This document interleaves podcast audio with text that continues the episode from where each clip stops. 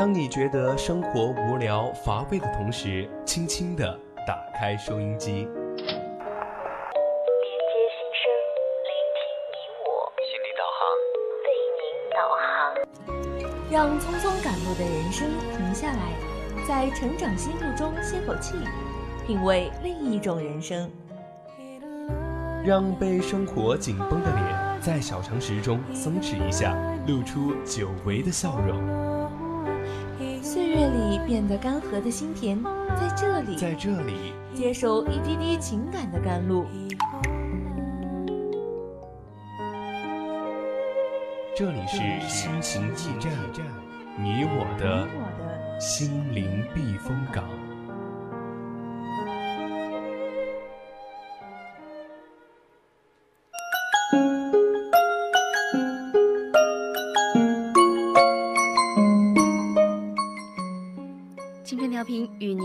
亲爱的听众朋友们，大家下午好，这里是四川宜宾学院校园之声 VOC 广播电台，这里是我们的心情驿站，我是夏木。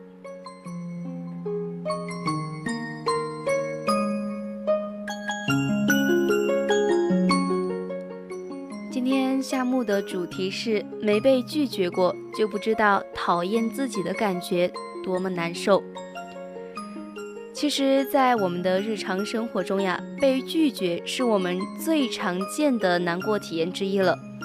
在过去，受现实社交圈或交友圈的限制，我们认识的人有限，因此被拒绝的可能性呢，也是相对较小的。但如今不同了。由于由于电子通讯技术的存在呀，无论是社交媒体还是约会的 APP，都使我们与成千上万的人建立了联系。他们其中任何一个人都可能忽视我们的状态、绘画、短信或者交友信息，然后就会让我们陷入被忽视、被拒绝的苦闷当中了。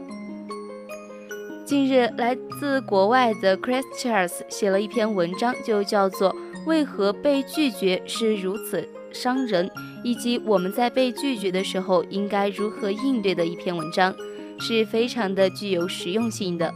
而且这篇文章也是被易心理的作者翻译过来了。今天呢，我们就来好好的聊一聊被拒绝之后以及我们的应对方法。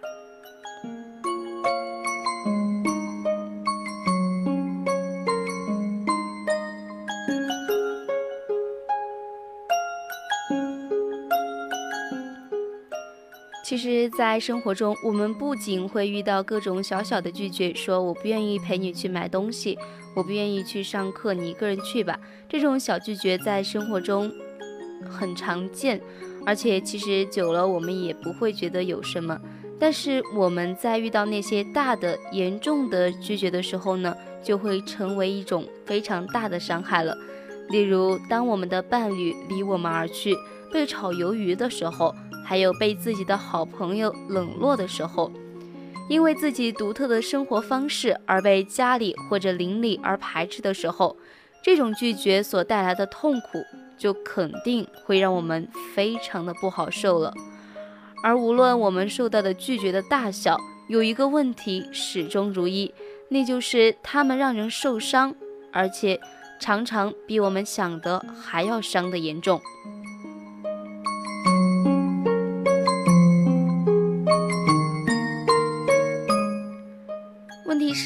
是，为什么呢？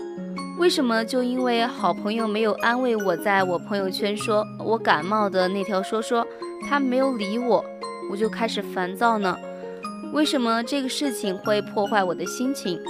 为什么这看起来没什么意义的事情，就会让我们生朋友的气，变得情绪化，然后自己又感到很难过呢？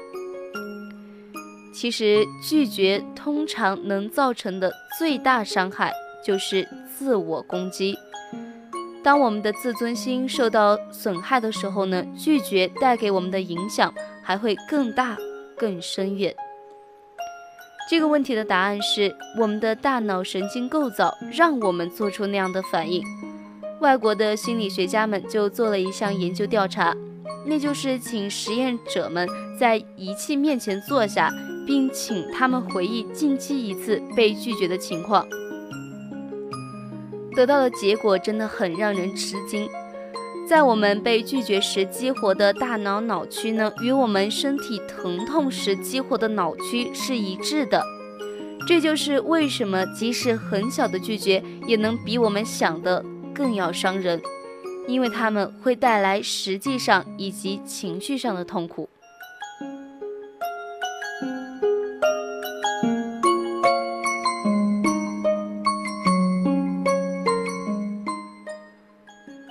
计划心理学家认为啊，这种大脑构造可以追溯到当人类还是群居部落的猎人的时候。那个时候的我们无法单独生存，被自己的部落驱逐，基本上就等于被判了死刑。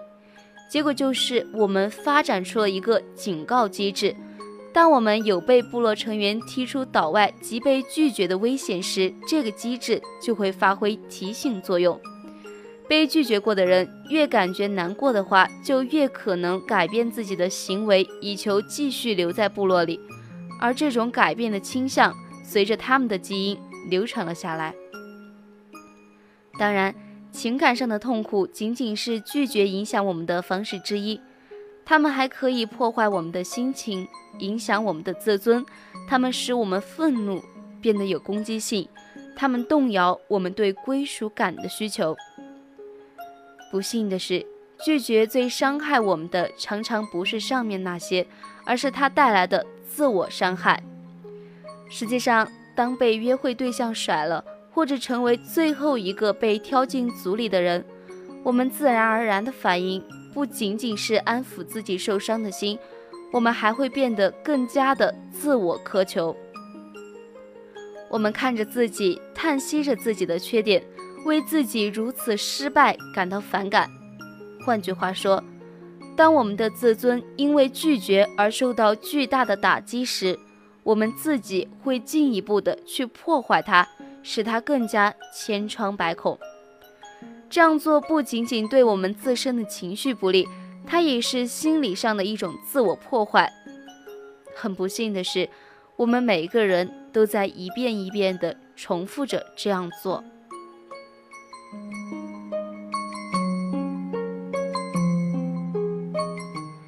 当然，我们也有更加健康的方式来应对拒绝和控制我们不健康的反应方式，疏解我们心中的苦痛，重塑我们的自尊。首先，第一个就是我们要学会对自我的批评，学会零容忍。如果你喜欢在被拒绝之后开始细数自己的问题，或者自然的开始审查你到底做错了什么的时候，这个时候就赶紧停下来吧。当你以后面对拒绝时，无论如何就先观察一下事情到底是怎么样的，然后再思考其他的应对方式。当然，在这个过程中呢，进行自我批评并没有任何好处。试试看。下次约会的时候，我可能得避免再提到我的前任了，而不是我就是个彻彻底底的失败者。这样子想一想，或许内心就会好受一点。另一个我们大家常犯的错误呢，就是把自己被拒绝的原因归结为自身的问题，即使事情本身可能与我们一点关系都没有。大多数的拒绝，浪漫的、职场的，甚至社交场合的。其实都是因为适合性的问题和环境本身而产生的。想仔细的梳理自己的缺点，来明白为什么事情没有按想象的那样发展，这样做真的没有必要，而且在一定程度上可能会让你误入歧途的。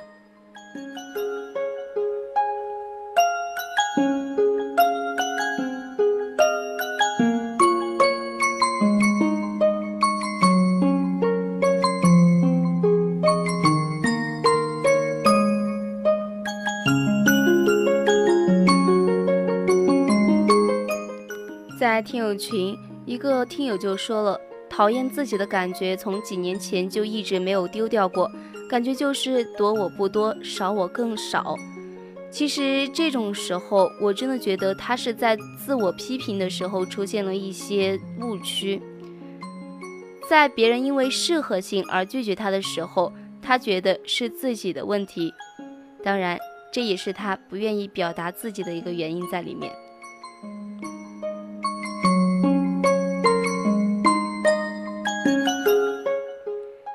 像刚刚那个听友出现的这种事、这种情绪的时候呢，我们就要学会一个非常重要的东西，那就是重拾自我价值感。当我们自尊心受到打击时，我们就要想想自己能带来给别人什么东西，与列出自己的缺点相反，就列出我们自己可以做到的一些事情。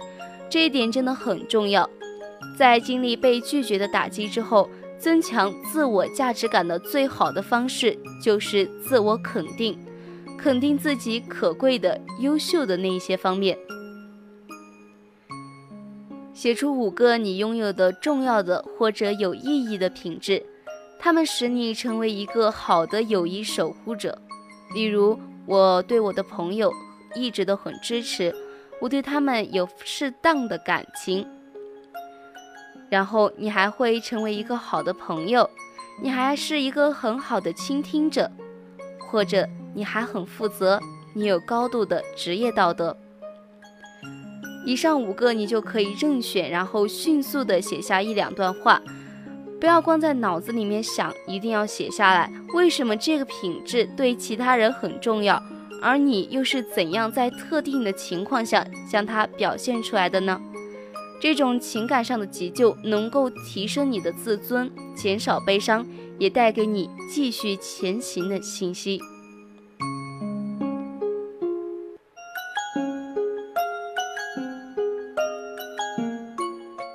前面说到自我肯定，但是必不可少的，在适应方面，别人觉得你不适合他的时候，你还是会被拒拒绝的。这种时候呢，我们就要学会增加自己的社会联系感了。人类啊，作为社交生物，我们需要得到我们所属的各种社会群体带给我们的被需要感和价值感。被拒绝的体验动摇了我们对归属感的需求，让我们感到居无定所，与社会隔离。因此，我们需要提醒一下自己：我是珍贵的。是被爱的，所以我能感受到与他人的连结，感受到归属感。如果你的同事没有邀请你一起吃午饭，那你就和你的足球队的朋友们一起喝一杯去。如果你被别人拒绝说要当朋友，那么你就做一个计划，让自己变得更优秀，然后去认识一些更好的、更新的朋友。如果你第一次约会的对象没有回复你的消息，那么你就给你的爸爸妈妈打个电话，想想仅仅是你的声音就能给他们带来快乐呢？这样子的你，是不是内心就会好受一点，而不是误入那个我怎么这么差的一个误区里面呢？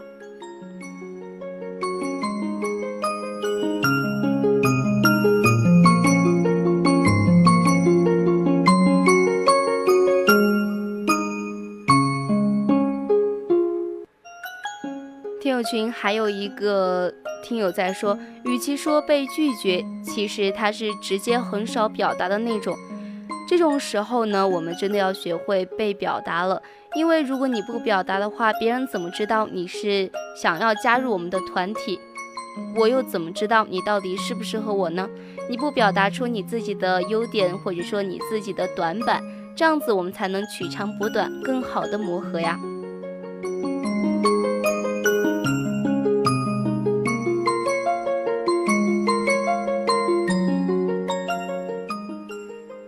实，在很多人在被拒绝的时候，都会觉得是自己出现了一些问题。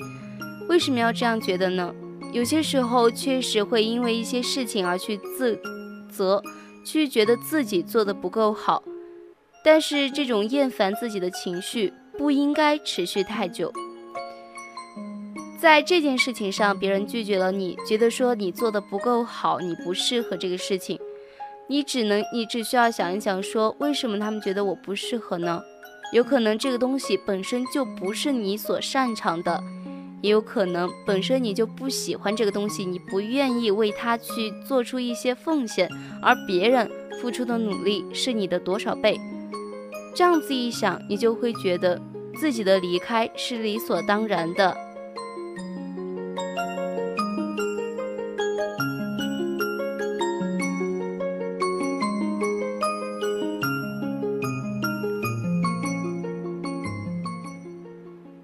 友群的朋友说，他经常会自我批评，然后就会感受到自卑。刚好夏木今天也做了一个关于自卑的一个演讲。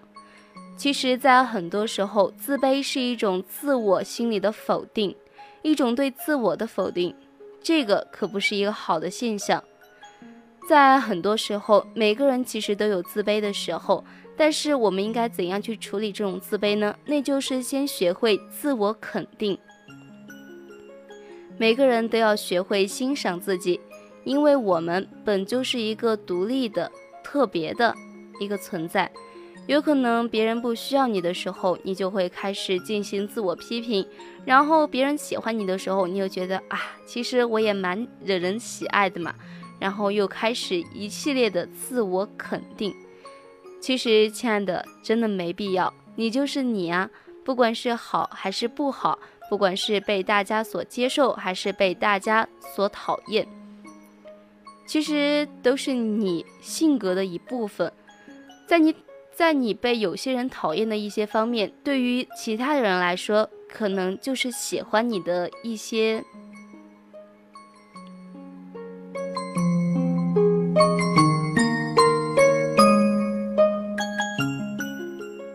其实，在被拒绝的时候呀，自我批评就会严重的更多了。被拒绝从来都不会令人好过，但是当我们更好的了解怎样去减少它给我们带来的心理创伤，如何去重塑我们的自尊，我们就能够更快的从中恢复过来，然后自信的赴下一场约会，加入下一个社会活动。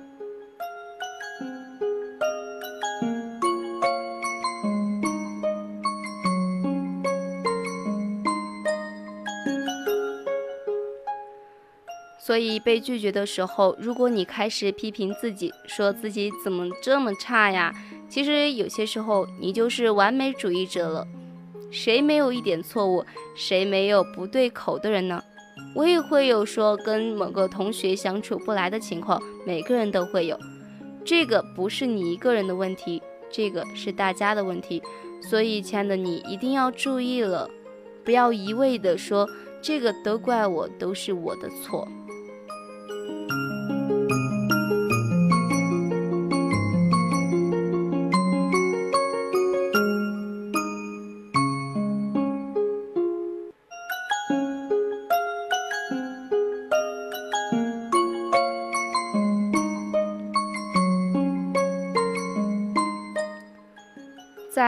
时候，我们的自我价值感是真的不足够的。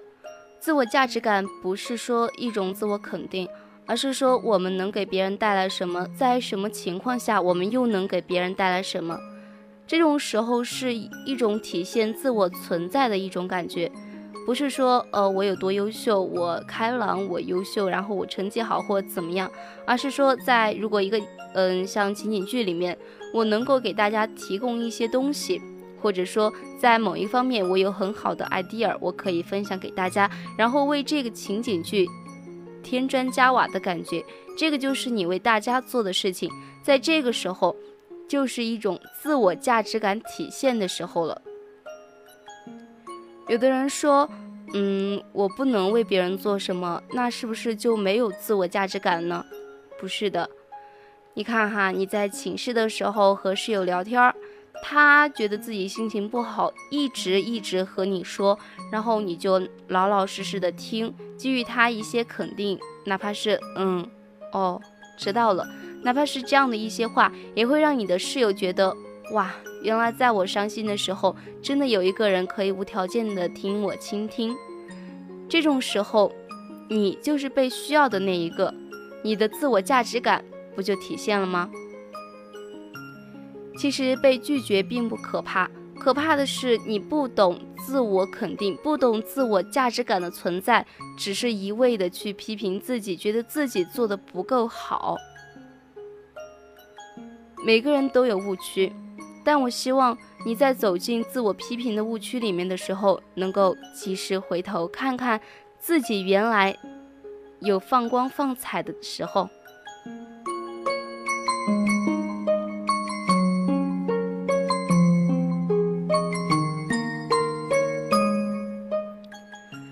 是群居动物，我们需要社会，我们需要跟他人联系，我们会交往成千上万个人。当然，在这么多人里面，不可能每个人都喜欢你，不可能大家都接受你，所以被拒绝是一种常态。我们要学会接受它，而不是一味的说为什么大家不喜欢我。他不喜欢你的地方，对于另一个人来说。可能正是你可爱的所在。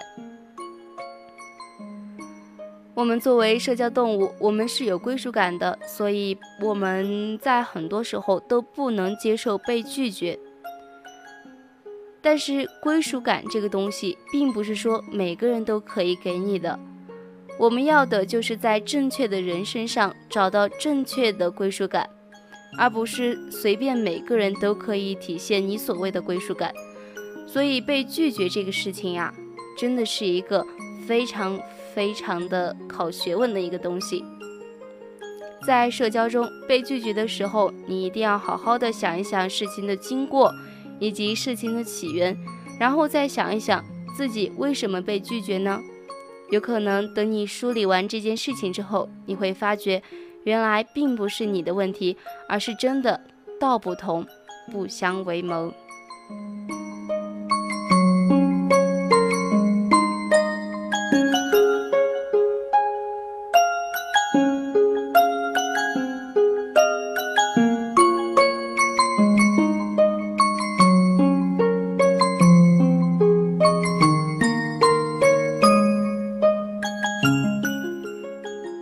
其实我们都知道被拒绝到底有多么难受，但是没被拒绝过的话，是不是我们就不会知道讨厌自己的感觉到底多难受呢？换个角度想，是不是就不会知道当你讨厌别人的时候，如果别人知道了，别人又会多么难受呀？所以大家一定要学会正确的审视自己，然后正确的看待他人，不要加入自己的主观意见。而是客观的去看看自己和他到底是一个怎么样的存在，而不是说我不好，他不行这样子的一个状态。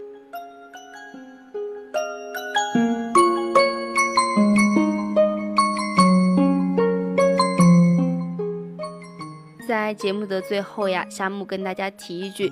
被拒绝在生活中真的是一种常态，大家没必要对某一次的拒绝而耿耿于怀，也没必要说因为某个人你觉得说，嗯，被拒绝这个事情很不好受，所以当一个人不适合你的时候呢，你还是勉为其难的答应他说不要拒绝，这种也是错误的。